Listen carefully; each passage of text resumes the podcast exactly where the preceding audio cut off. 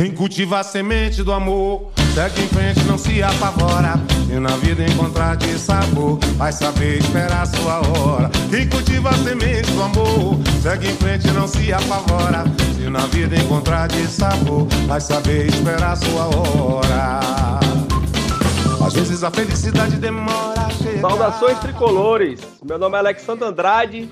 Esse aqui é o podcast Esquadrão 71, edição de número 53. Vocês estão ouvindo ao fundo aí, tá escrito, cantado por Jal, uma música de composição de Xande Pilares, que ficou famosa na voz né, de Xande, do grupo Revelação, e foi uma sugestão de Cazuza.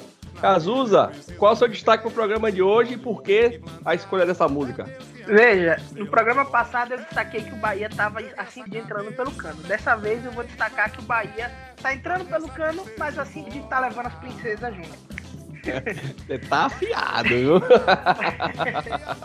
Sobre a música, acho que é uma música que virou meio que um, um recomeço, né? Tudo um levantar a cabeça, seguir em frente, vamos lá, as adversidades passaram, agora eu acho que esse aí tem que ser o espírito do Bahia agora. Que ficou para trás ficou, finalmente acabou, ou pelo menos estancou essa fase ruim e agora tem que olhar para frente com um olhar de esperança. É isso aí. Luigi, qual é o seu destaque pro programa de hoje? Era, eu vou em alfa! Hoje, porra! É hoje! É hoje! Vamos explodir! Vamos explodir! É hoje, desgraça! Detonarei hoje, desgraçada, cancerígena! Tô suando, fudido! Tô em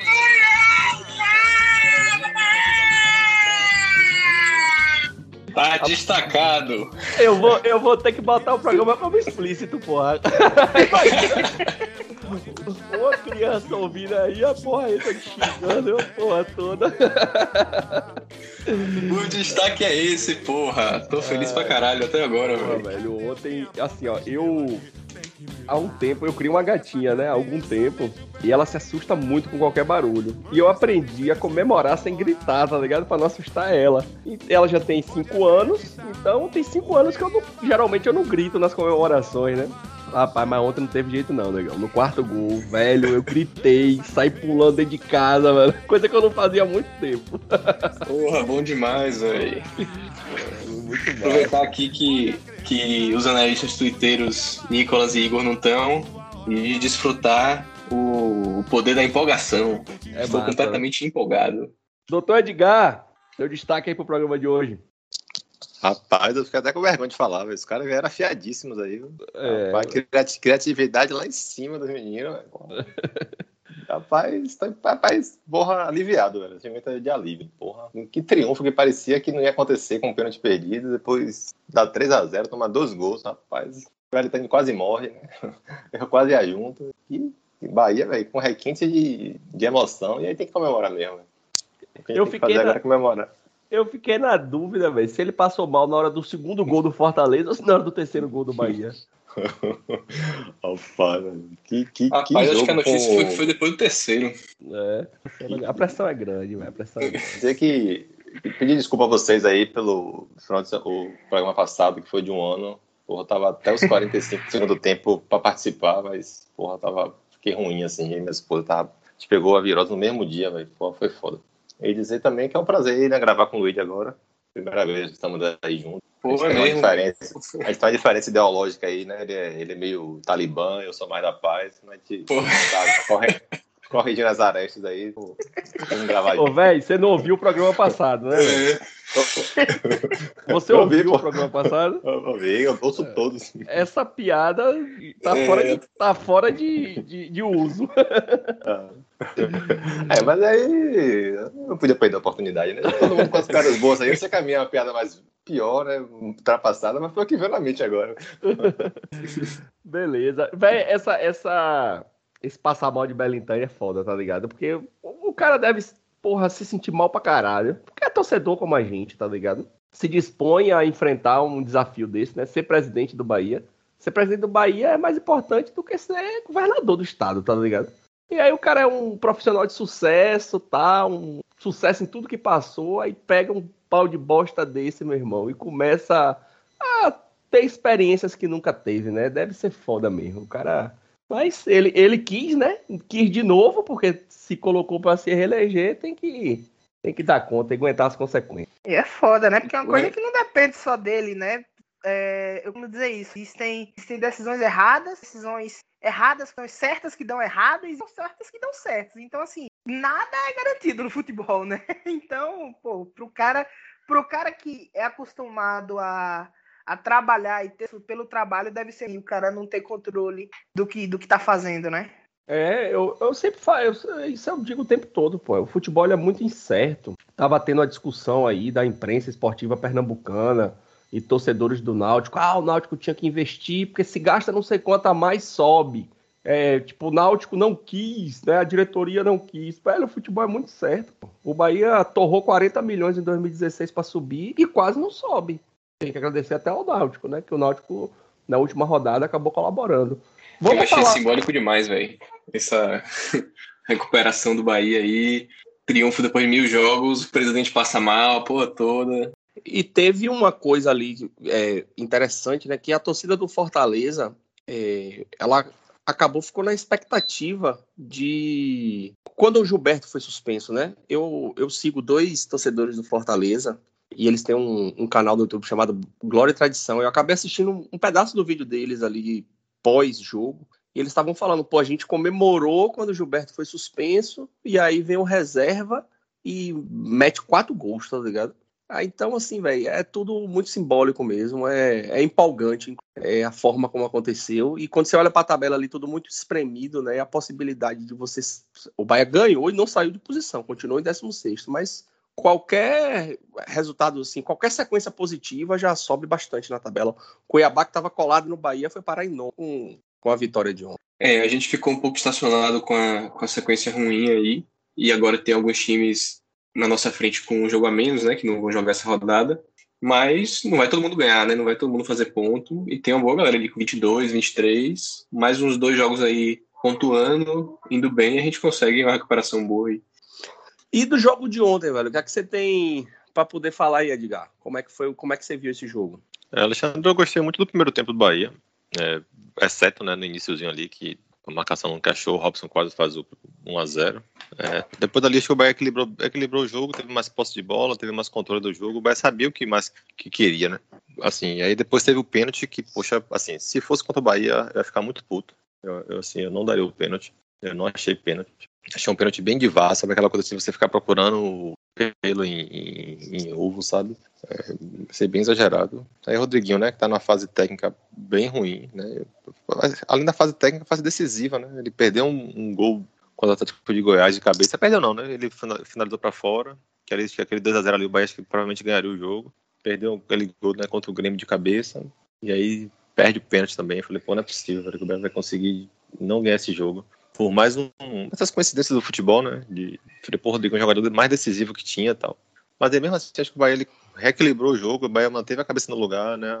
Fez, jogou bem, né? Já lembro que a escalação de Lucas Araújo né, lá no nosso grupo virou uma, uma cornetade absurda, né? E aí ele fez um bom primeiro tempo, né? Ele roubou a bola de Romarinho, né? Deu um bom passe.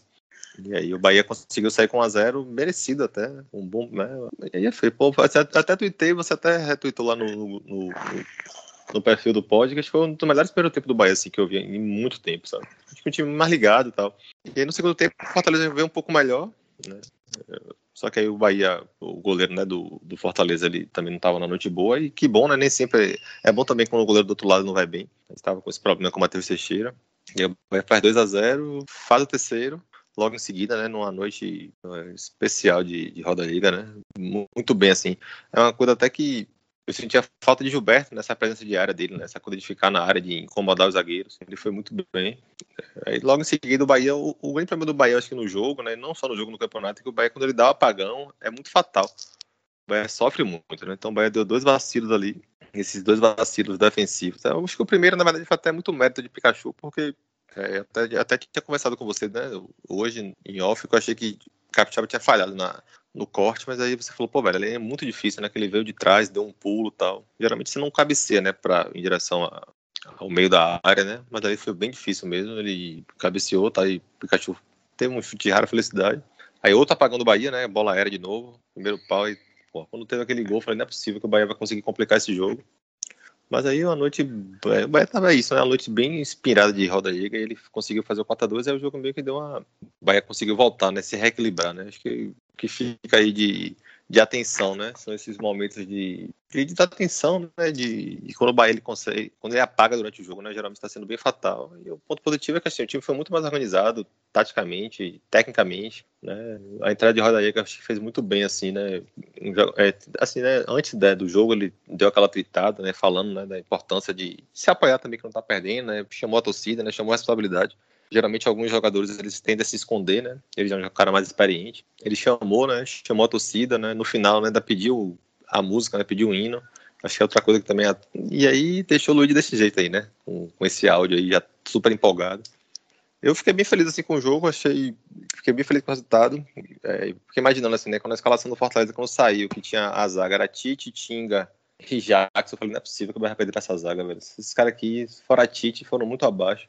Ele, assim, ele conseguiu, nas adversidades do jogo, né, conseguiu voltar, se reequilibrar, conseguiu fazer um jogo bem consistente. Gostei bastante, assim, acho que um jogo que dá uma, dá uma visão para frente para esse segundo turno aí de, de reequilíbrio do Bahia, né, que o Bahia perdeu totalmente o prumo. Vamos ver se consegue voltar a se reequilibrar aí. O, o, o roteiro ele foi muito legal, né, pro Bahia. Muito bom. Foi assim, é realmente espetacular. Porque assim, se você vai olhando desde tudo o que aconteceu, tudo como aconteceu, e aí tudo começa lá com a tuitada de Rodalega, fala, gente, a gente precisa se unir, agora é o momento de união, e, e aí a galera fica muito chateada também com ele, querendo ou não, é um cara que não tinha até aquele momento nenhum respaldo. Né? Pra ir no Twitter e, pedir pra, pra torcida se acalmar, porque uma coisa é Gilberto pedir pra torcida se acalmar, sei lá, Pior que nesse momento o Bahia nem tem outra referência, né? Gilberto, Rossi, pedirem pedirem para a torcida se acalmar. São caras que têm alguma coisa a mostrar pelo Bahia, né? tinha mostrado alguma coisa, até o próprio Conte. Mas Rodalega não tinha, né? Tinha jogado poucos jogos, nunca tinha entrado de titular. E ele foi lá batendo assim, não, vamos, agora é o momento de união e tal, trouxe esse, esse clima de união para dentro, para dentro, e aí protesto da torcida, último jogo do, do turno, né? A virada do turno para virar bem dentro de casa, do jogo já com mais tempo do técnico, do novo técnico. E o roteiro do jogo, um roteiro que pro Bahia foi muito bom também, né? Porque assim, o Bahia, o Bahia ele faz o primeiro gol e aí é, o goleiro, o goleiro vai lá, vai vir o, segundo tempo, né? E aí eu, eu, eu, lembro que eu fui no grupo e disse assim, gente, agora é que vai começar o negócio ruim, porque é, é aqui que o Fortaleza começa a crescer, né? O Fortaleza ia buscar jogo contra o Atlético Mineiro, contra São Paulo. É o estilo dos caras. Eles acreditam até o final. Esse é o, o lema deles. Vão, eles, pô, agora é que o Bahia vai se mostrar agora, porque tem que segurar os caras. Fazer o gol foi a parte mais fácil. E aí o goleiro deles vai lá com uma falha muito grave, né? Um banho de água fria, quando eles começaram a crescer. E aí, imediatamente, Rodaliga vai lá e faz um golaço. Um gol assim, lindo, lindo, lindo. E, e aí vem os dois gols do Fortaleza, né? O Bahia meio que dá aquela, aquela desatencinha. Eu tô rindo porque, porque chegou uma notificação aqui, bastidores. Meu Deus, quanto tempo faz que esse negócio não chega aqui? a gente já não sabia nem mais o que era, né? não sabia mais nem como é que é isso aqui. Mas assim, então só para completar o roteiro, né? O vai lá, Roda Lega vai lá, faz, o Bahia vai lá, tem uma desatenção, questão de 10 minutos, os caras vão lá, faz dois gols muito rapidamente, porra. E aí, desespero, começa a vir aquele desespero, aquela angústia, meu Deus, será que o Bahia vai entregar esse jogo depois de 3 a 0 O que, que a gente vai. O que, que eu vou dizer lá em casa, né? E aí, imediatamente o goleiro vai e comete outra falha, o Boeck vai comete outra falha. E aí o Rodalega também tem a, a, a, a qualidade, porque assim, ok, tem a falha do Boeck, mas se você for olhar toda a construção da jogada, é a construção de alguém que está sabendo o que fazer. Se você, quem puder, reveja o lance e preste atenção em Roda Lega. Ele está sendo marcado pelo, pelo zagueiro, não sei se é Tite ou Jackson, mas ele está sendo marcado e ele, segundos antes da, da, bola vir, ele já sente que ela vai vir, ele empurra o zagueiro. Ele empurra para ter um metro de distância. Esse um metro de distância é a chance que ele tem de virar a bola e bater. E aí ele vira, bate, falha, o goleiro falha e a bola sobra para ele. E ele tem a qualidade a inteligência de bater a bola no canto, porque a gente a gente tá falando muito aqui das falhas, Mas, pô, o Bahia teve contra o São Paulo, contra o Grêmio, contra o Fluminense, tudo bola assim. Que o cara chegava na frente do goleiro, não sei o quê, e não fazia porra do gol. Então, assim, é, e aí, para completar o roteiro, o carisma de Roda Liga, né? Para encantar a torcida, para terminar de encantar a torcida, trazer um clima mais leve, finalmente, para o Bahia, para que agora vire esse turno mais tranquilo, né? Finalmente. É, eu acho que o ponto positivo aí, o craque do jogo foi o metafísico, porque foi, foi um jogo assim que, que deu umas dicas de que, de que ia dar certo, né? Uma coisa que, que Alexandre fica brincando, né? Ah, essa bola aí, se fosse com Douglas, ia bater na trave, na outra trave, bater nas costas dele entrar. Foi mais ou menos isso, assim. Em alguns lances, né? Deu pra perceber. Bom, primeiro o, o pênalti de Rodriguinho, né? E normalmente ia ser aquele roteiro. Perde a porra do pênalti, aí toma um gol, tomando um cu, não consegue reagir e a gente fica se lamentando. Foi bola no travessão do São Paulo no primeiro tempo, foi bola no travessão do Grêmio no primeiro tempo, agora bola na trave no pênalti. Então eu acho que a forma que o time reagiu depois de, de, é, dessa, dessa perda de pênalti, né? É, ainda conseguir fazer um gol no primeiro tempo e, e ter continuado bem, continuado pressionando, deu aquela pista assim, porra, acho que hoje vai. E teve uma bola que, que, que foi também assim, que foi um ataque do Fortaleza, eu acho que no, no começo do segundo tempo, não tenho certeza agora. Mas que os caras têm um, tem um bate-rebate e tal, 1x0 ainda, e, ou 2x0. E, e a bola chutaram, né, de dentro da área, a bola passou raspando assim na trave, passou pra fora. É aquele, eu, eu olhei assim, eu tava jogo com meu irmão, eu falei na hora, porra. Tá, tá 1x0 é, ainda. Tava 1x0, né? Eu falei, porra, velho, é, essa é aquela bola que sempre entra, essa porra. E, e ontem não entrou, né? Então, eu acho que, que esses pequenos detalhes, assim, a gente conseguiu ver que, que tá parecendo que ia ser diferente o dia, né? E, e realmente foi, né? A gente abriu um 3x0, assim, com é, bem decis... uma atuação bem decisiva de Roda Diego, né? Lembrando o 3x0 do Santos, né? Fazer dois gols no, no começo do segundo tempo e tal. E aí, mas aí tem, tem problemas crônicos que não vão ser resolvidos magicamente, né? E aí, esses apagões aí do Bahia, essa é, tomar dois gols do jeito que tomou, realmente é complicado. Assim, a gente fica agoniado. Teve um tweet depois do jogo que eu vi que foi, acho que foi de Fabinho, né? Fábio Domingues, que era mais ser torcedor do Bahia é tá ganhando de 4 a 2 e prestar mais atenção no cronômetro do que no jogo, né? Porque realmente a gente ficou naquela expectativa de, de conseguir segurar e tal. E assim, foi um bom jogo no geral, tirando o apagão, né? Que foi realmente assim, naqueles 5, 6 minutos ali que o Fortaleza fez os dois gols, o Bahia tava realmente parecendo que ia entregar a paçoca, mas no restante do jogo a gente meio que dominou, assim. E tenho medo do que aconteceria se, se o Roda Diego não fizesse o quarto, né? Porque aquele 3x2 ali eu já tava ficando agoniado também.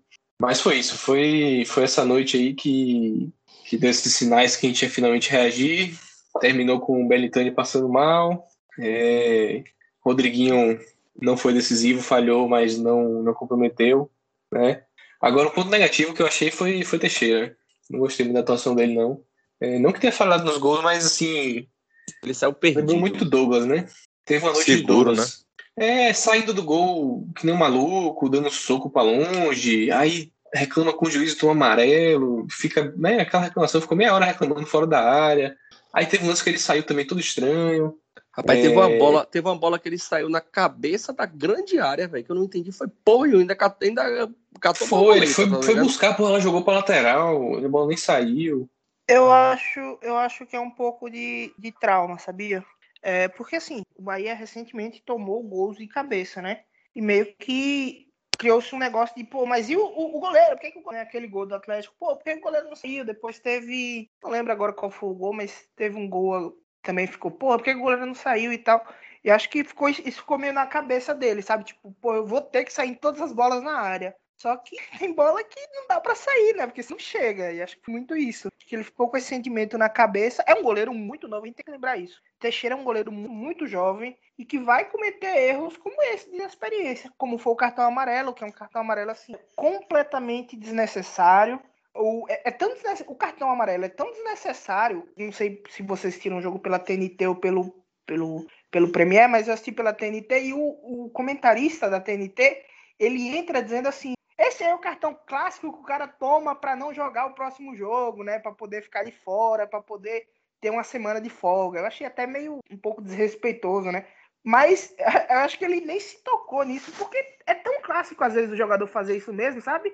É, o jogador que é estado e não pode jogar no próximo jogo e o cara faz isso para tomar, porque ele sabe que vai tomar o cartão amarelo. Faltou inteligência Teixeira, pô. E aí agora é um, é um goleiro que tá alguns jogos tendo atuações questionáveis, no mínimo questionáveis, né? E que vai dar oportunidade de um goleiro, de outro goleiro entrar, sendo que tem um treinador novo na casa. Então, assim, se o, o, o Klaus entra e, a, pega demais, se o próprio, próprio como é o nome do, do mais velho agora Danilo. que eu esqueci, se o Danilo, Danilo Fernandes se recupera, entra e pega demais, ele não volta. Ele não volta. Isso é claro na minha cabeça. É, se foi um timing entrar, péssimo, assim, pra esse cartão. Se o goleiro péssimo. que entrar fizer um, um jogo espetacular, o Teixeira não volta, cara. Não agora. Rapaz, é, eu, eu tenho. É, em relação ao Teixeira, eu não tenho nem muito o que acrescentar, mas em relação ao jogo, eu tenho algumas observações. É, a primeira, e dá o crédito aqui a, a Nicolas, né? Que ele, ele fala, falou isso antes, falou isso durante e falou depois né, do jogo.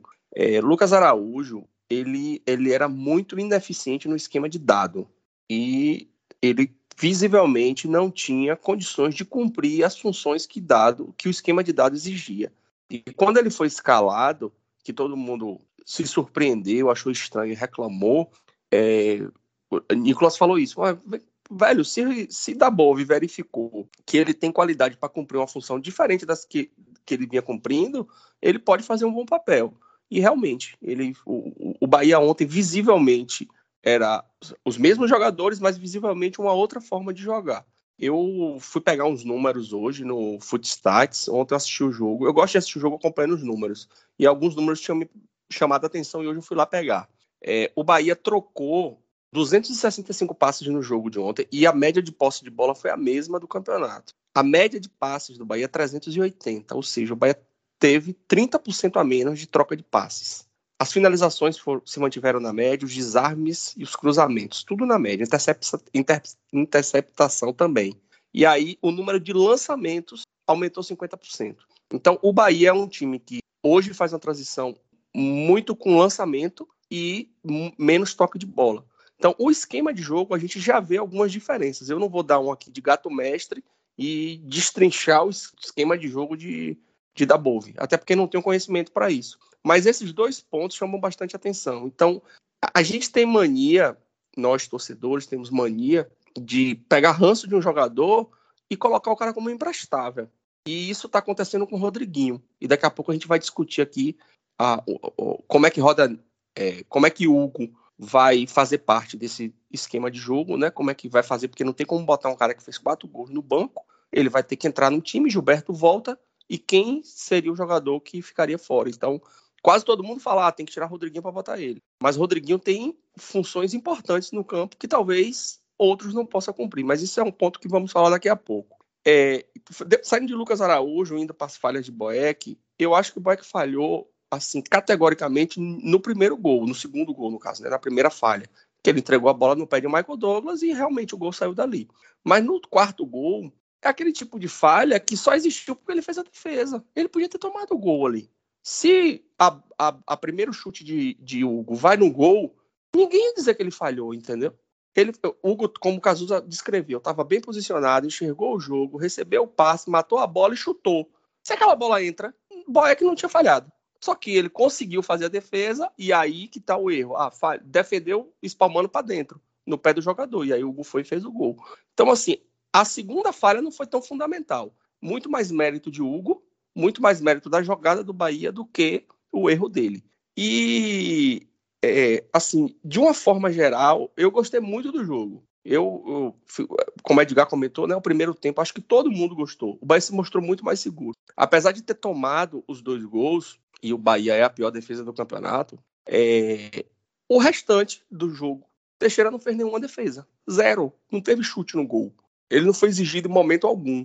O primeiro gol, é, ficou aquela, ah, mas ele nem na bola foi, tentou tirar com o olho. O Caio falou muito isso. Mas, porra, velho, não tinha nem como, tinha nove jogadores na frente dele. Aquela bola ali, o primeiro gol é aquele gol que você fala assim, velho, mérito total do adversário. Não teve erro, não teve falha. Ah, Juninho falhou. Tá, porra, velho, não dava. Juninho se esforçou ao máximo para cabecear aquela bola. cabeceou, a bola caiu no pé do jogador do Fortaleza. Ah, mas ele tinha que ter cabeceado pro lado. Pô, beleza, isso é a teoria, velho. Mas na prática é difícil, tá ligado? Você, num lance daquele de extrema dificuldade, aplicar a teoria ao pé da letra, né? O segundo gol realmente foi uma falha geral, inclusive é a falha mais marcante do Bahia. E aí precisa de muita atenção nessa, nessa questão. Mas de resto, Teixeira sequer foi exigido. E aí isso acaba também pesando contra ele, porque ele não fez nenhuma defesa no jogo. As duas bolas que foram no gol entraram, entendeu? Mas graças a, a, aos deuses ontem, né, as energias do universo conspirando a favor, a gente conseguiu sair com, com um resultado muito bom. É, só um complemento, é, elogiar também a partida de Luiz Otávio, tá numa crescente boa, achei tá muito mais seguro. Essa questão dos lançamentos também, é, eu percebo também que Conte está lançando menos, quem está lançando mais é até Luiz Otávio agora esse lançamento, ele está errando até um pouco mais. Quando ele melhorar esse fundamento, ele vai ser um zagueiro que vai ter uma utilidade ainda melhor porque ele tá muito mais seguro, tá fazendo bons jogos. Contra o Fluminense também ele foi muito bem. E assim, no, na questão da mudança de posicionamento né, de Lucas Araújo, na, várias vezes quem estava pegando essa bola e saindo do primeiro passe era Daniel. Não era ele, ele não tem esse caguete. Então essa mudança aí também de Daniel vir ser aquela função que o Patrick fazia muito, né, de pegar a bola e dar o primeiro passe. É, Daniel voltando mais, ficando mais nessa função. E, e Lucas, né, com a função mais de proteção mesmo, né, de zaga e tal essa mudança aí já fez, já, já, você vê que já fez um efeito grande. Né? E uma mudança perceptível também foi a, a, o lado do campo que o Bahia jogou. Ontem, o Bahia jogou praticamente o jogo todo pela esquerda. Se você pegar aquele mapa de calor, é, foi para onde o Bahia jogou, foi pela esquerda. E, Rodri, e Ju, Juninho Capixaba e Lucas Mugni foram os jogadores que tiveram mais interação entre eles, né? Foram 17 ao todo. É, você pode até falar assim, ah, mas foi porque Rossi saiu. Mas não, não foi porque Rossi saiu. Até Rossi sair, o Bahia continuava jogando mais pela esquerda. Então ficou um pouco, é, assim, Juninho, é, Nino ficou, segurou um pouco mais e deu mais liberdade para Juninho. E aí Juninho jogou bem. Juninho deu duas assistências ontem, né? Completou o centésimo jogo dele no Bahia e deu duas assistências. Juninho é um cara que está no Bahia, que tem história no Bahia, né? Juninho participou da Copa do Nordeste 2017. E aí eu acho que a gente também tem que ter um pouco é, de paciência de não querer, porque Juninho já foi dado como imprestável também. Então, assim, a gente vê muito, eu vejo muito isso na torcida e olho isso com, pô, velho, com muita chateação, porque dois, três erros o jogador é imprestável. Aí o cara volta a jogar bem ou faz uma coisa boa, pá, virou o melhor do mundo. É muito essa emoção, tá ligado? Só que isso interfere. Hoje, é, o SofaScore publicou uma, os números do Cuiabá e Cleison. O Cuiabá hoje é nono colocado com atuações decisivas de Cleison. O Cleison é o melhor jogador do Cuiabá hoje. E a torcida do Bahia não quer ver Cleison pintado de ouro, entendeu? Eu sei que Cleison não se esforçou. Em diversas vezes ele podia ter feito mais e não fez. Não foi só deficiência técnica, foi muito falta de vontade dele também. Mas Cleison é um jogador que não tinha mais clima algum para poder entrar em campo no Bahia. Isso já aconteceu com o Juninho e eu tô vendo isso acontecer com o Rodriguinho. E Rodriguinho tão ruim, né? Ruim Driguinho, como diz aí muitos torcedores, é um jogador decisivo, entendeu? É o jogador que mais finaliza pelo Bahia. Em número de finalizações, ele é o, é, ele é o primeiro, finalizações certas, né? Ele é o primeiro, Gilberto é o segundo, Rossi é o terceiro. Né? É, em outros fundamentos também, dribles, ele está entre os quatro primeiros. Até fundamentos que é, não, não é muito do, do, digamos assim, do, do estilo de jogo dele, como virada de jogo, ele está entre os quatro primeiros. É, desarme, ele está entre os primeiros. Então, assim, é um jogador que, tecnicamente, a gente não tem no elenco. Não tem nenhum jogador tecnicamente igual a ele. Se cobra muito de Rodriguinho intensidade e velocidade, que ele não tem, velho. Não adianta eu querer cobrar de Nino, que Nino dê drible curto. Nino não sabe dar drible curto. Entendeu? Eu não posso exigir que Teixeira saia com o pé, porque ele não sabe sair com o pé. Eu não posso exigir de Rodriguinho intensidade e velocidade. Ele não tem, entendeu? Então, assim, ele é um jogador que pensa o jogo, que cadencia, que segura a bola, que vira, que toca, que dá o passe diferenciado. Ele falhou ontem, não tô aqui passando pano para ele, não. Ele errou, perdeu um pênalti. Né? Tirou do, do goleiro, mas chutou para fora. Era para ele ter sido decisivo. E não foi, entendeu? Mas ele não é um jogador que é para estar tá fora do Bahia, como eu tenho visto muitos torcedores falando isso. E aí agora fica a dúvida. Próximo jogo. Possivelmente, é, Dabov tem aí a possibilidade, tem a, a alternativa de colocar Rodriguinho, é, Hugo e Gilberto, porque Rossi possivelmente não joga, porque a, a, a, contusão dele parece que foi séria. Mas, tendo Rossi disponível, ou não querendo usar um deles como ponta, né? Se quiser fazer ali, trocar o centro por meia dúzia, né? Tirar o Rossi fora, botar Michael Douglas ou, ou Ruiz. Como é que fica esse esquema? É Rodriguinho mesmo que vai pro banco? Eu vejo uma, uma semelhança com o que o Cazuza falou de Teixeira. Porque ele falou, ah, se Teixeira for suspenso agora, se o goleiro entrar e, e brocar, for muito bem, não sei o que, Teixeira não volta. É mais ou menos isso que aconteceu com o Gilberto. Só que Gilberto tem a chance de, de poder jogar também, né? Que o goleiro só joga um. Porque Gilberto foi suspenso, uma suspensão idiota, porque ele tomou dois cartões no contra Grêmio contra Fluminense, que ele perdeu a cabeça e, e deu entrada nos, nos caras. É, e Gilberto não tá na boa fase. Gilberto fez o gol contra o Atlético Goianiense, mas nos últimos, sei lá, 10 jogos ele não marcou muitos gols. E, e tá, tá tenso, tá sentindo a pressão, tá. Enfim, não tá jogando bem, tá nervoso em campo. É, então, assim, saiu, foi suspenso, entrou Roda Diega, que fez quatro gols. Quer dizer, tomou a vaga. A vaga que era de Gilberto agora é de Roda Diega. Então, Gilberto, para entrar no time, vai ter que pegar a vaga de alguém. Eu até acho que é inteligente que ele, que ele pegue, viu? que Dabove bote Gilberto no time, porque é o melhor jogador do Bahia e é o artilheiro do campeonato. E, enfim, eu acho que eles conseguem jogar juntos, ainda mais agora que o time está estruturado no 4-4-2. E então, assim, eu, eu, eu espero que, que Dabove enxergue isso, que né, Gilberto corresponda nos treinos também, para poderem jogar os dois juntos. E mas é justamente por conta do esquema que eu acho que não dá para jogar eles dois e Rodriguinho, porque nenhum dos três vai fazer a ponta. E né, vai jogar aberto, né? Porque o Bahia entrou com Rossi de um lado e Mugni do outro. Então, por isso que o Rodriguinho seria banco para mim, para Gilberto jogar.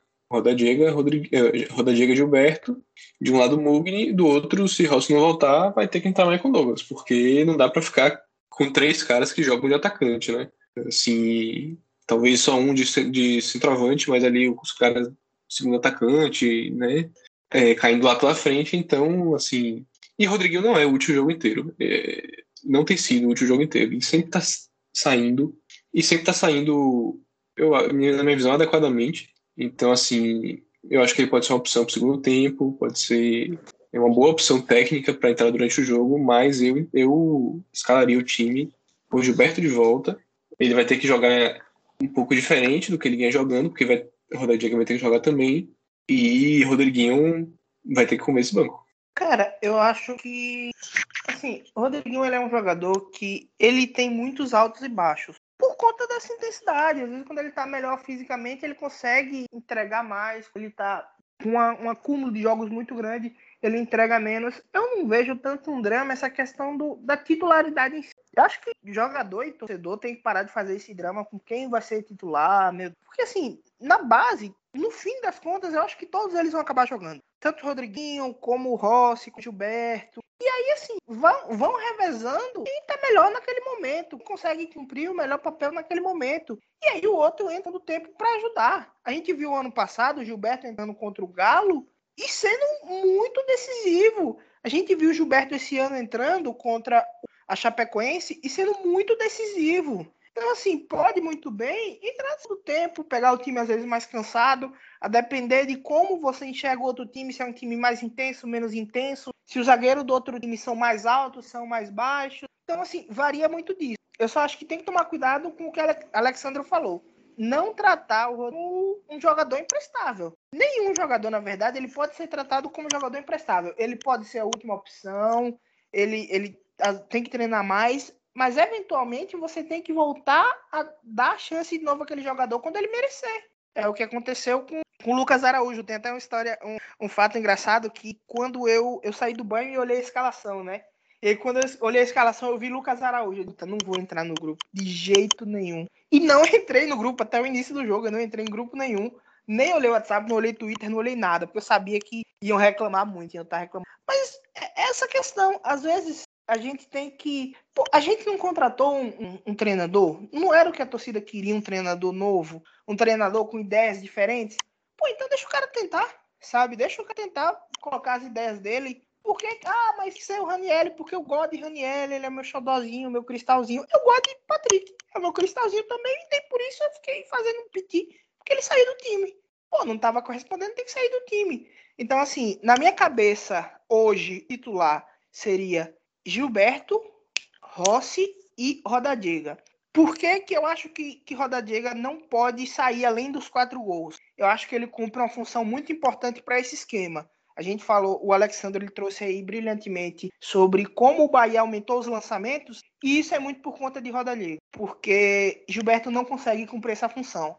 Ele não consegue jogar de costas. É, o lance que eu, eu citei do, do, quarto gol, que Rodallega dá um empurrãozinho para poder sair do, do zagueiro, eu não vejo Gilberto fazendo aquilo. Ele não é esse jogador do contato físico. Rodallega parece que ele é mais né? Apesar deles terem uma altura semelhante, ele é mais desse contato físico, mas no, no, segundo gol também, aquele gol, aquela jogada, aquele erro, ele só acontece porque antes daquele gol tem o lançamento e o Roda Diga consegue dar a casquinha, a famosa casquinha. Então, assim, é por isso, ele tem esse papel muito importante que eu acho que vai fazer ele não sair do. Agora, um aspecto que eu acho tem que ser visto é se Gilberto vai comprar a ideia de ficar de ponta. Eu não, eu realmente não sei se o Berto vai comprar a ideia. Porque assim. É, Mas não é, ponta, velho. Hã? O esquema não tá mais com. É, o Bahia não tá jogando. O Bahia tá jogando com okay, dois atacantes. Atacante, o ponto é Mugni. O ponto é tá, Mugni. Segundo atacante, segundo atacante, né? Eu não sei se ele vai comprar essa ideia. Dele, ah, dele ser esse cara que né? sai mais da área. Então, ok, ok, mas eu, eu tenho que colocar isso aqui porque é uma visão minha. Porque assim, por que, que eu acho que tenho medo dele não comprar essa ideia? Porque existem alguns fatores. Gilberto é um, é um cara que ele tá com um contrato para se encerrar com o Bahia, então não sei se ele quer. É um cara que já tem todo o respaldo que precisa no futebol brasileiro. Então, assim, se ele sair do Bahia no final do ano fazendo só esses oito gols que ele fez, ele vai para um time, ele vai conseguir uma vaga. Não nos top, dos maiores, mas num Santo, no Atlético Paranaense, num, num, Entendeu? Nenhum time desses aí do, do segundo escalão. Ele vai conseguir. Então, assim, ele não tem mais a obrigação de buscar o espaço dele. Esse sentimento de vou buscar o meu espaço, vou reconquistar. Eu acho que ele não tem mais esse, esse ritmo. Então é isso. São, são esses, essas questões que eu acho que talvez façam Gilberto não comprar a ideia dele ser um, um segundo atacante, um atacante que sai mais da área, que fique mais longe da Mas área. ele foi o que Edgar falou, Cazuza. Hoje ele já tá fazendo isso. Hoje é, Gilberto não tem presença diária quase nenhuma. Isso não é uma crítica a ele, não. Talvez o esquema de jogo esteja forçando ele a isso. Como a bola não chega, ele tem que sair para buscar. Mas... O estilo dele também, né? É, e, Dado então, falou assim... uma coisa, Alexandre, na entrevista, é, que ele disse que Gilberto é um, ele, é um, ele tem uma característica de ele ser muito inquieto, né? Então uhum. ele, ele não guarda posição, né? Ele, ele, é, ele não tem muita paciência. Então ele sai muito da área porque ele não tem paciência de esperar a bola. Talvez o Roda Liga né, já é um pouco mais experiente, ele, ele sabe o que ele tem que fazer no jogo. Ele sabe qual a função dele. Talvez Gilberto, né, nessa pressão de, dos jogos se vencer, né, de ser um, um, dos principais jogadores, né, ele sente muito essa questão. Agora sim, né, interessante porque a gente sempre reclamava que o elenco do Bahia é, é curto. Aí a contratação chega, demorou um pouquinho, né, de Roda Liga tem, acho que ele tem um mês e pouquinho, quase dois meses aí, né, e aí, quando vem, a gente fica perguntando como é que vai ser o encaixe. Né? Rapaz, acho que é, tipo, mas, o campeonato é, essa, é, é, essa é a discussão gostosa, diga. Essa é, a boa. É, eu ia comentar o foda, isso. O, o campeonato é, você olhar. O campeonato é longo, né? A gente tinha três atacantes ano passado. O campeonato é longo. Rodriguinho, Gilberto tipo, e Rossi. Eu, eu acho Agora que, a gente tem mais opções. Assim, eu acho que, assim, tipo, se ele mantiver a mesma característica de jogo, Gilberto vai ser banco até voltar a ter uma oportunidade de ser titular. Porque é muito difícil você tirar um cara que fez quatro gols no jogo, que fez uma atuação de gala, uma das maiores atuações aí, uma das maiores estreias. Muito difícil. E isso, o Gilberto não tá sendo barrado. Gilberto não tá sendo barrado. O Gilberto tá perdendo uma posição porque o cara foi melhor que ele. Assim como, por exemplo, o Matheus Bahia, para mim, não foi barrado. Né? Preferido voltar com o Capixaba. O Capixaba ontem fez um bom jogo. Você vai dizer hoje que é. Logicamente que o Gilberto tem muito mais peso do que, do que o Matheus Bahia, lógico. Mas assim, é, é do futebol. Né? Gilberto ele vai, ele vai voltar. Assim, a gente precisa de Gilberto no campeonato. A gente vê que esse Gilberto parou de fazer gol. De ser utilizado, né? Isso, isso é Exatamente. importante. Ele não vai virar é. o Galdesani, que vai virar o último de banco. Não, pô. É, é para ele e... ser o reserva imediato, entrar todo jogo aos 30 do segundo tempo. Se não entrar, a torcida vai estar chorando, chiando. E, e Agora, assim, se ó... ele for entrar, se ele for optar pelos dois, eu acho que o Rodriguinho sai. Eu concordo. Acho que o Bahia jogaria no esquema com dois atacantes, com o Gilberto tendo um pouco, muito mais liberdade de flutuar, né, pelos lados, e Rodalega sendo o, o, atacante mais fixo, né, demonstrou claramente que ele ali na área ele tem boa posição, bom posicionamento, né, tem bom domínio de bola, tem boa finalização, enfim, tudo que ele demonstrou no jogo contra o Fortaleza. E essa... Acho que o Gilberto ele tem essa característica de chute de fora da área melhor, o Gilberto ele tem um drible, né, mais velocidade. Então, se você for pensar nisso, aí sim, eu, aí acho que o time do Bahia ele peca muito. Ele, o Rodriguinho ele, ele dá uma cadência de jogo boa, ele, ele é tecnicamente muito bom, mas acho que o time fica muito lento com ele e ele não está sendo tão decisivo. Essa sim, é, a discussão, é a discussão boa porque o que é triste é você olhar para o banco de ontem, por exemplo, e você só tinha dois jogadores que podiam, assim, numa necessidade, né? O jogo tá 0 a 0 o jogo tá 0 a 1 tem que botar um jogador para poder mudar. Só tinha Ruiz e Michael Douglas, velho. O restante era volante, zagueiro e goleiro. Entendeu? Então, assim, Exatamente. o elenco continua curto, as opções ainda são poucas. Demos sorte, porque Mugni entrou, chegou jogando, que é muito difícil. E a dor de cabeça, talvez, de da Bova, ela aumente, porque está sendo dado como certo a contratação de Marcelo Cirino, que é mais um atacante. Entendeu? Então, assim, é, é conseguir encaixar o, o, que já tem, e aí, se a gente. Índio Ramírez, que tá gente, voltando esse mês, né? A gente não tá contando gente, com ele, esquecemos. Se a gente tem hoje. Verdade. Se a gente tem hoje é, 12 jogadores, a gente tem que agradecer, porque há 15 dias atrás a é. gente tinha 8, entendeu? Era 8 e 3 que a gente não queria nem ver dentro do campo. Então, se a gente tiver 12, nós temos que comemorar, porque ó, tá, tem, um, tem um bom sobrando, entendeu? É um então, negócio que eu comentei uma vez que, o, que a gente tinha que todos os jogadores do Bahia eram titulares absolutos. E não porque eles eram muito bons ou porque mereciam, é porque mas porque o ele. banco realmente não tinha. É. Eu, só, eu só queria discordar de Cazuza do que dos pontos que ele trouxe de Gilberto, né? Já de não ter interesse de querer brigar e tal. Porque assim, eu acho que ele não. Gilberto nunca demonstrou isso. Chegou o Fernandão, quando o Gilberto estava aqui há pouco tempo, e, e Gilberto nunca parou de jogar, nunca esmoreceu. É, ele sempre demonstrou querer jogar, querer fazer gol, querer participar. Então eu, eu não vou especular isso, porque eu, eu, eu, realmente acho que não é porque o atacante reserva entrou e fez quatro gols que Gilberto vai largar de mão e, hum. e, e, parar de jogar, né? Ou, ou, ou não se motivar. Mas, mas são é situações diferentes, né? O Gilberto não, é diferente do que. contrato agora. Beleza, não mas. pretende renovar, pelo que tu, ao que tu indica, não pretende renovar, né? Mas ele nunca demonstrou isso. Não é porque vai chegar no fim de contrato que ele vai resolver parar. Até porque, né, ele, ele tem o profissionalismo dele, tem a identificação dele. Não acho que é muito razoável, não. Não, mas é... o cara não vai querer mudar, mudar o, o que ele faz, entendeu? Ele não vai querer sair é. da posição de centroavante. Aí, mas o cara. Aí é outra coisa que eu acho que ele não vai mudar. O cara, não, mas é um cara que, que tem quatro. Não, mas eu acho que ele não vai ter que mudar muito. Então, mas esse muito é que é a questão. Muito ou pouco, não, pô, porque, mudar, porque se ele jogar de segundo assim, atacante. O, o, espaço, o espaço que existia para Gilberto atacar, que é a, a, o miolo da área, ele vai deixar de existir. Mas a Roda Liga faz função diferente. por outro jogador. Ok, mas é o que eu tô falando. Aquele espaço que Roda Liga tá ali, é o espaço que Gilberto ataca. Aquele espaço vai estar preenchido por outro jogador. Gilberto, quando o Rodalega estiver ali, ele vai ter que ir do pau, ele vai ter que ir para outros cantos, mas, entendeu? Mas ele fez isso com o Fernandão. Ele, ele fez isso com o Fernandão. Ele fez isso com o Fernandão, pô. Não, poucos jogos. Pelo amor de Deus, entrando mas no segundo porque, tempo, porque nem Fernandão para pra, pra agora ser o titular. Porque Fernandão, porque, porque Fernandão não, não correspondeu. Se Fernandão tivesse é, eu acho que o Fernando Gilberto não.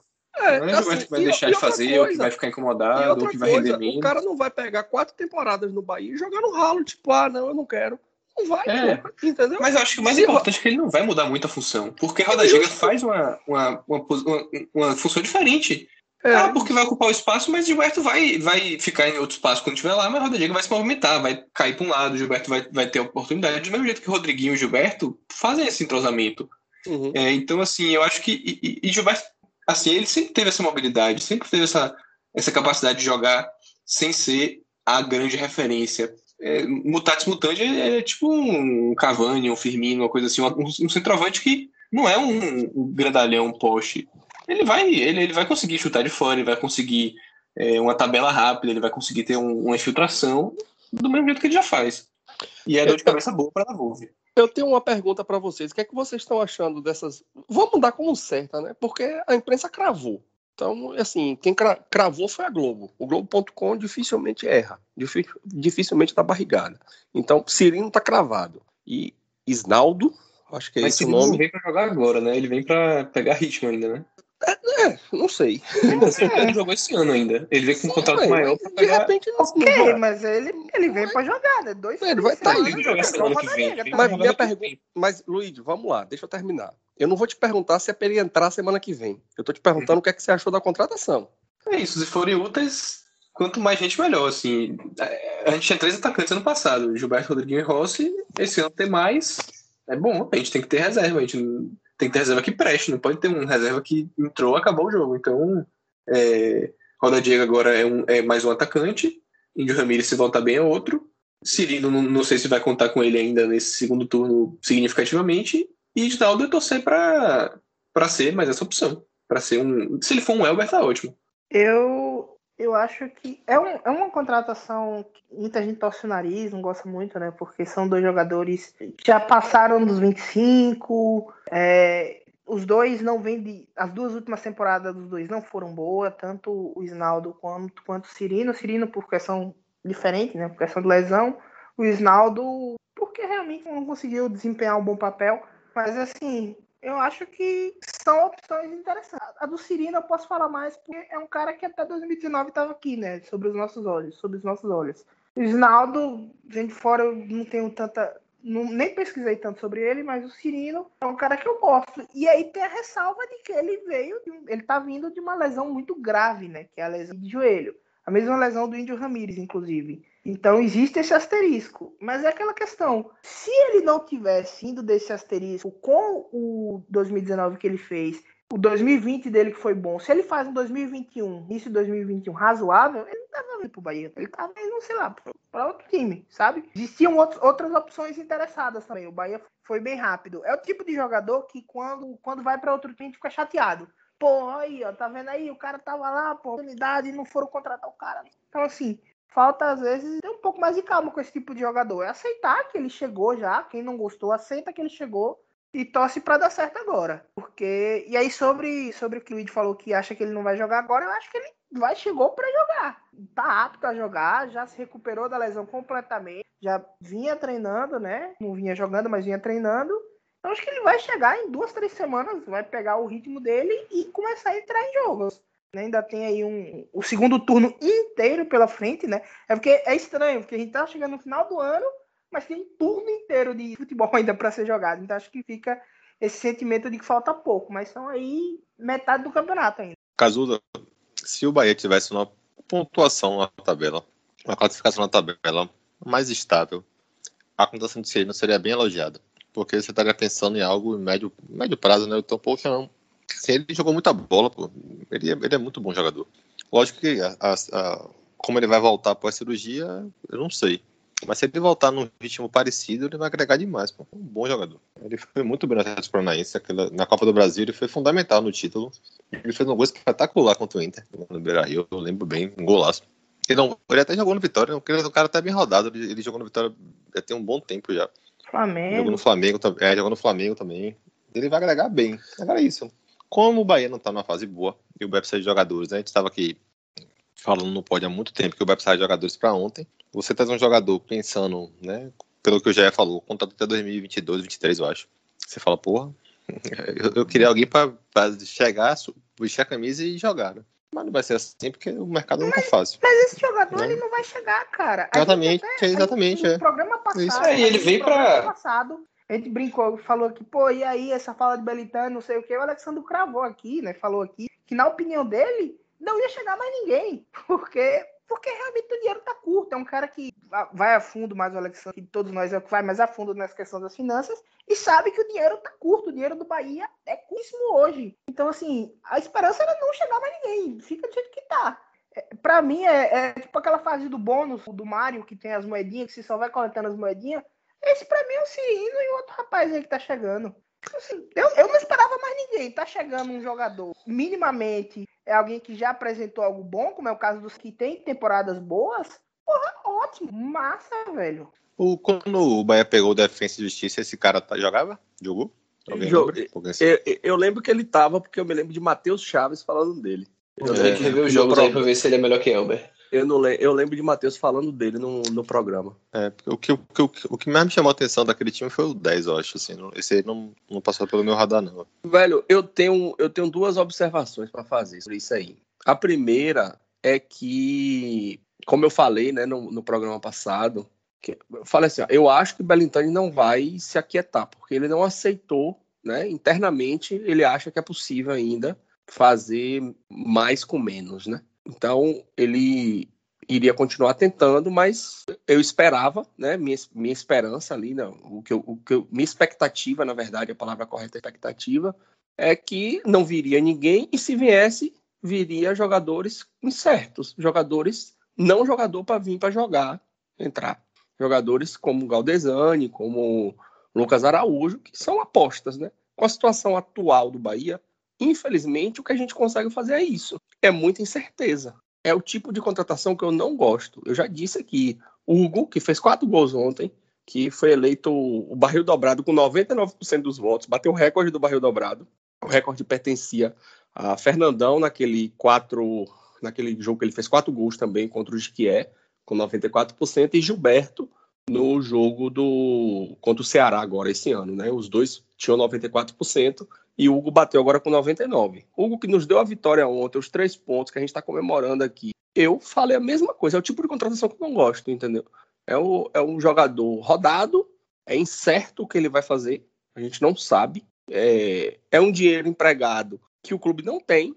Eu prefiro por exemplo, apostar num jovem que já está no clube ou na contratação de jovens que são muito mais baratos. É uma estratégia que a diretoria do Bahia tem feito há algum tempo e que eu discordo.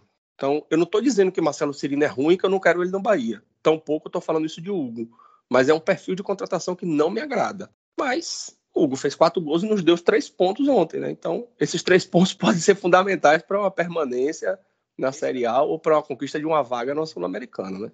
Eu acho que tem hora para tudo, sabe? Eu acho que assim, nesse momento que o Bahia tá agora, é, tem que trazer alguém que já tenha mais experiência, realmente. Não dá para trazer mais o, o, jovem. No início do ano até dá para apostar nesse de perfil, como foi o próprio Lucas Araújo. O Lucas Araújo foi trazido com esse, essa pegada de, pô, vem Pablo e muito novo, né? É, é, isso, velho. A contratação de Pablo. Lucas Araújo, de, de Pablo, de Daniel, Gabriel Novaes. Né? Gabriel Novaes, do ano passado, são contratações que eu não reclamo, entendeu? Porque é um cara novo que pode render, entendeu? Mas você trazer jogadores como Anderson Martins, porque agora é fácil criticar Anderson Martins. Muito fácil. É fácil criticar Elias agora, porque já não hum. deu certo e já foi embora. Ô, Entendeu? O Alexandre, mas acho, acho que tem, tem uma diferença aí. Isso é importante pontuar. Por exemplo, Anderson o... Martins e Marcelo Cirino são contratações idênticas. Jogador então, que há então, muito tempo não joga. Eu não acho, não acho. Eu acho que não. Eu acho que seria bem mais novo. Você não deixou eu falar, porra! Não. A questão, pô, é o seguinte: Anderson Martins, quando foi contratado lá no nosso grupo, eu fui o único que bati. Eu e Eric entendeu? Que batemos, porque tava, não, pô, é jogador cascudo, o Bahia precisa de jogador cascudo, jogador experiente, porque tem muito jovem no momento que tá, o time tá precisando de jogador experiente. Gente, Anderson Martins não joga há não sei quanto tempo. Não, velho, mas você não pode pegar. Isso, Matheus Chaves foi um dos que mais argumentou. Matheus e Edgar defenderam veemente a contratação de Anderson Martins. Eu batendo que não dava, entendeu? Ah, mas é um jogador que não joga. Mas, velho, ele se machucou, ele não, não tem sequência, há muito tempo ele não joga bem. E é a situação de Marcelo Cirino hoje. O último ano bom de Marcelo Cirino foi 2019. Marcelo não. Cirino se machucou. 2020 ele nem jogou, porra. Jogou? Entendeu? Tem oito jogos. Ele fez oito jogos em 2020. Não, acho que ele fez 20. Entendeu? Porra, numa temporada completa o cara fez um terço de uma temporada, tempo... um quarto então, A temporada lá é mais curta, né? É, é um jogador que não é joga. diferente de Anderson Martins. É diferente de Anderson Martins, que não vinha bem há dois, três anos já no São Paulo, já era reserva e não, e ainda por cima, não jogava, não é, se machucava. É diferente. E Marcelo Cirino tá vindo de uma contusão, porra, de uma cirurgia. Beleza, é entendeu? é uma contusão, não são 15 Pronto, contusões. O que eu tô dizendo é o seguinte, se for eu vou isso, Eu acho que ele fez principal idade, velho. Já a partir de 34, pô. ele tá vindo de uma contusão também. Mas assim, Alexandre, se for parte desse ponto da cirurgia, então o Bahia não era pra ter continuado com o de Ramires. Devolvia é ele, porque vem, tá vindo de uma cirurgia Você não grande, pode fazer isso, Edgar. É, é, é igual, é Você vai ter que não, não, sim. Não, não, comparação, assim, não, não, não, não. Você tá comparando laranja com limão, porra. Não, você tá comparando laranja com jaca. É, quer dizer que o cara contundiu, você devolve o cara. A tá. questão é a seguinte: Índio Ramírez está no Bahia jogando, se machucou, devolve porque machucou? Peraí, porra, não tem nem comparação, velho. Não, eu não falei que devolve, falei que você não conta mais com ele. Não, não só isso, não só isso. As é últimas foda. notícias que a gente recebeu, que saíram no, no, no noticiário, é que o Bahia, já depois da lesão, que o Bahia tinha dito ao Atlético Nacional que iria exercer a opção de compra. Belitani já falou que tem vontade velho, de exercer a opção mas, de velho, compra. entenda Então, assim, que se a tem dif- vontade, existe uma diferença enorme Peraí, peraí. entre um jogador estar no, no elenco rendendo, se machucar e esse jogador continuar no clube, do que Mas você não- pegar um jogador que nunca pisou aqui dentro do clube, que vem de contusão e bota pra jogar. Não, Não, beleza. existe comparação, não existe comparação entre Índio Ramiro e Anderson Martins. Não existe. Assim como velho, não tem Você comparação contrataria entre o Ramires no lugar de Martins Cirino? Se, se Martins fosse outro time, você contrataria ele? Não, Agora? nunca, nunca, nunca. Então, então é parecido com o Cirino.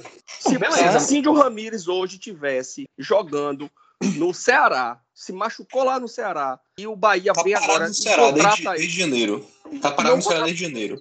Nunca na minha vida eu faria uma contratação dessa. Entendeu? Pois é, mas assim, pra quem acha que Ramires é uma boa, que vai render, que tipo, que dá pra contar com ele, Mas ele pra- fez isso dentro do clube, pô, ele não fez isso fora.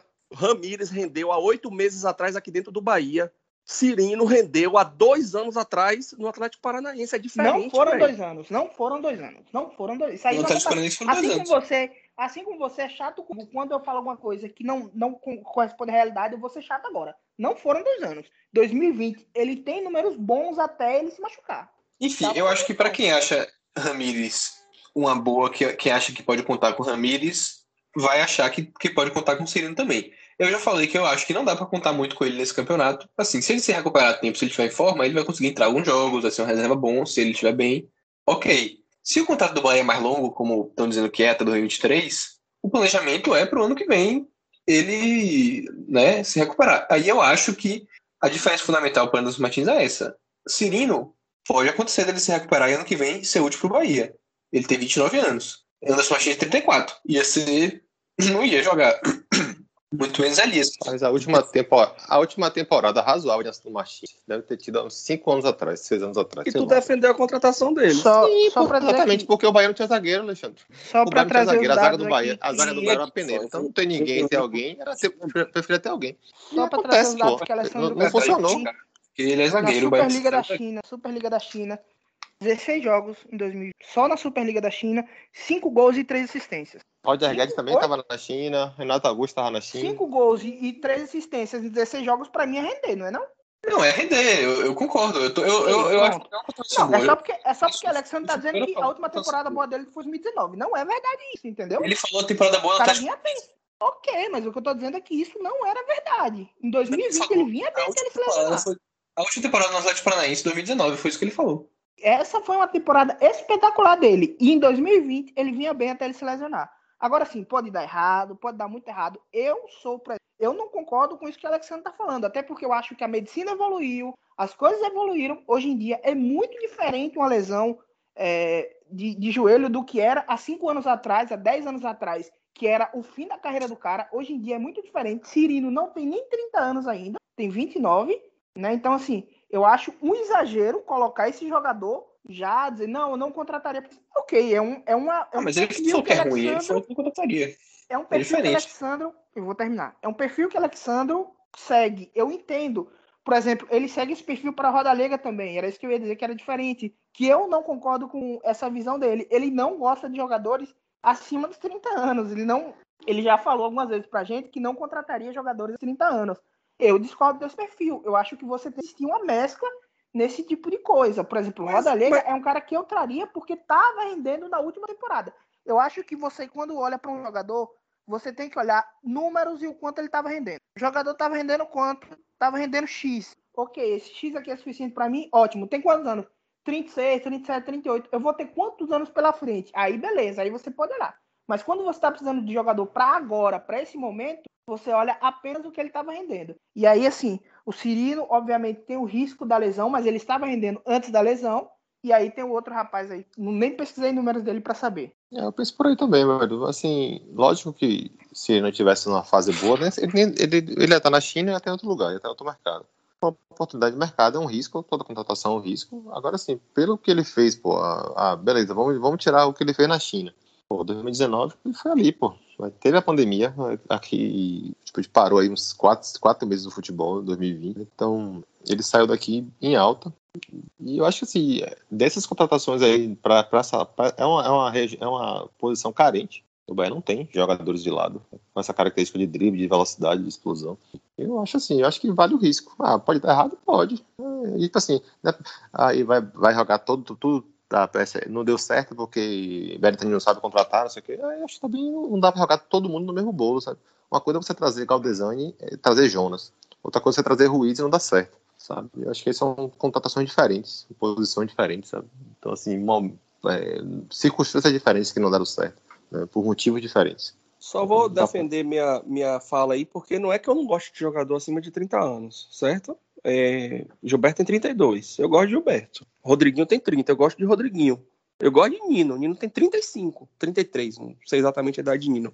O jogador que eu mais gosto no Bahia, que por mim seria titular e capitão, é o jogador mais velho do elenco, tem 36, é Lucas Fonseca. Então, assim, o elenco do Bahia não é elenco de menino que está precisando de jogador experiente. Citei aqui Lucas, Danilo Fernandes, Gilberto, Rodriguinho, Nino Paraíba, Lucas Mugni, são todos jogadores na faixa dos 30 anos aí, né? Não sei exa exatamente a idade de cada um, mas são todos jogadores. O zagueiro que veio agora recente, quando o Juninho saiu, Lígia, tem 33, entendeu? São jogadores que têm que estão acima dos 30 anos. Não é que eu não gosto de jogador de 30 anos. Mas que eu hoje só você acho, não contra, contrataria Eu nenhum. só acho que esse perfil de contratação hoje, hoje, esse perfil de contratação, ele já se provou errado dentro do clube.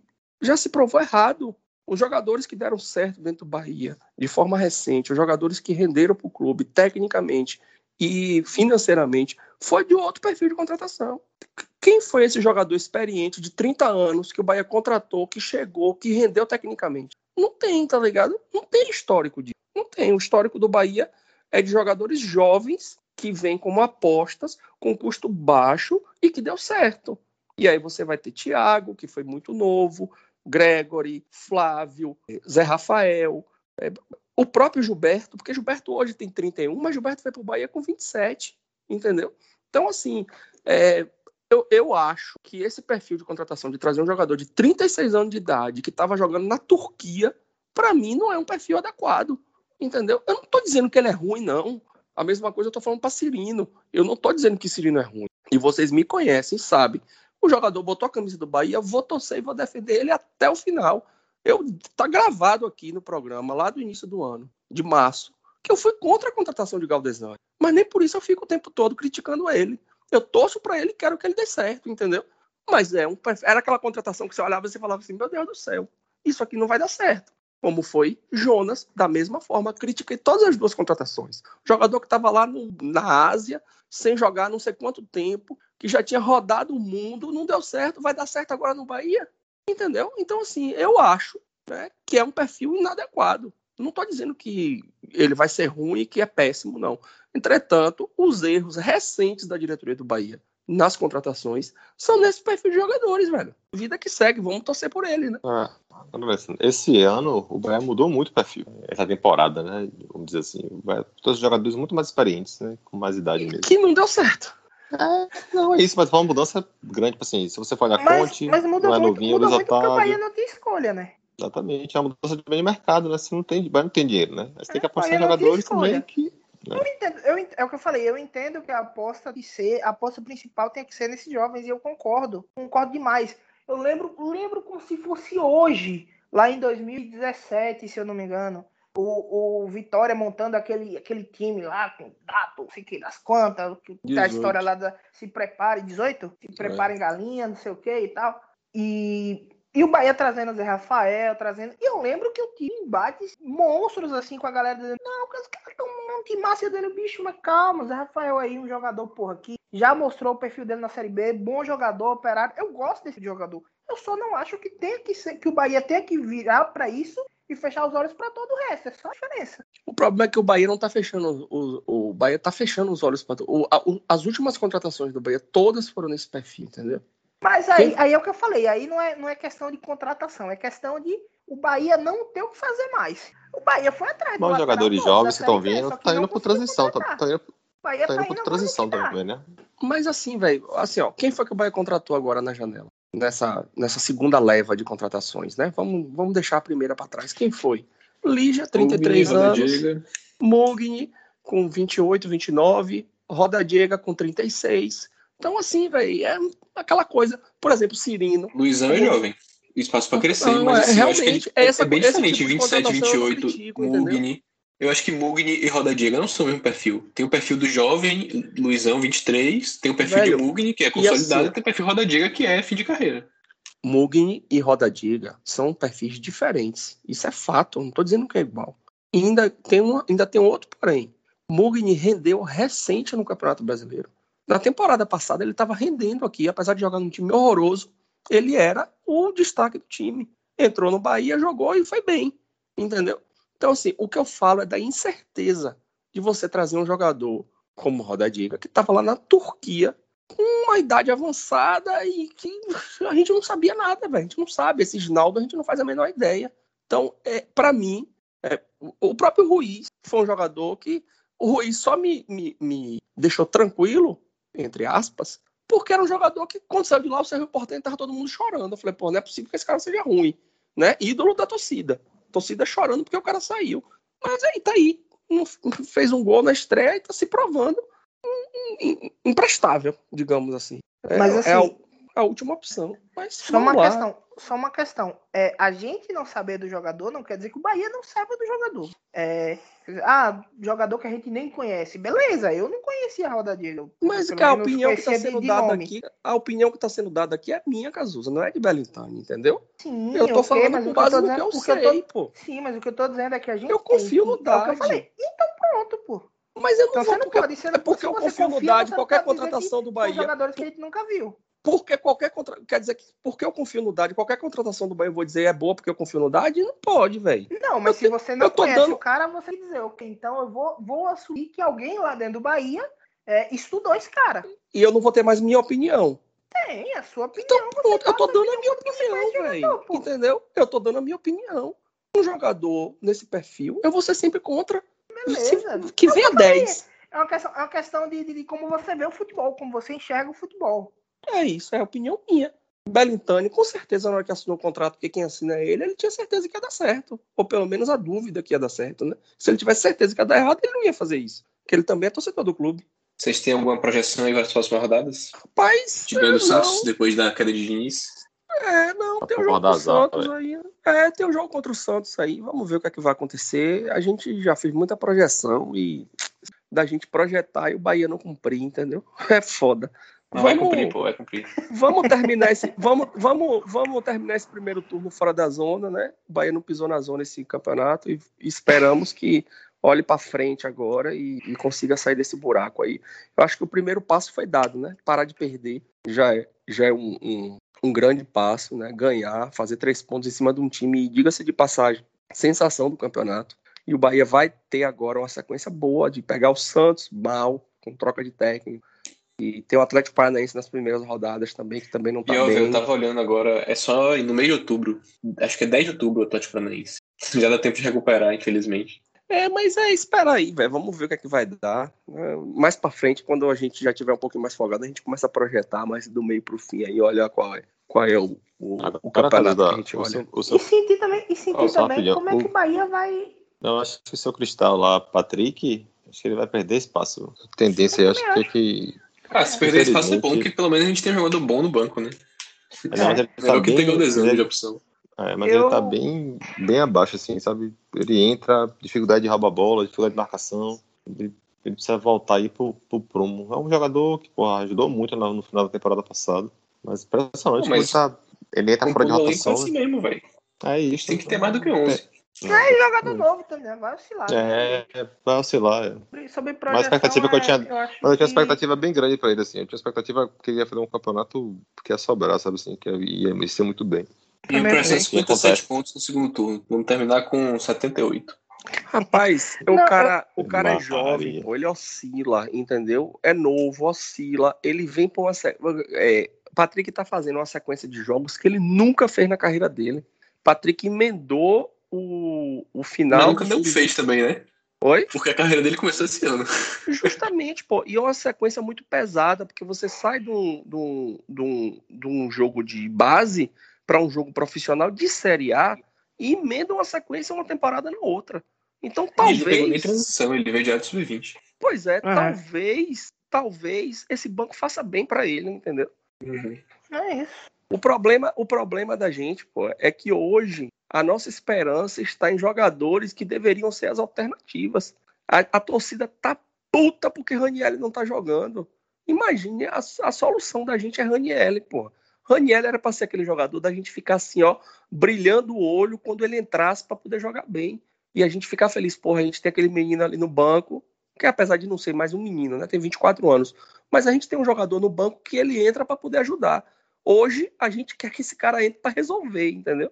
E é o que acontece com o Patrick hoje. Infelizmente, Patrick virou titular, infelizmente ou felizmente, virou titular absoluto, pô. E talvez, É. nesse esquema novo, com Lucas Araújo dando certo, Patrick possa virar um reserva, O Luizão deu essa- certo. ou o Luizão, que já entrou ontem, o, o Patrick possa ser esse jogador, entendeu? Ele é muito novo, pô. Muito novo. Tem muito tempo ainda para poder demonstrar futebol.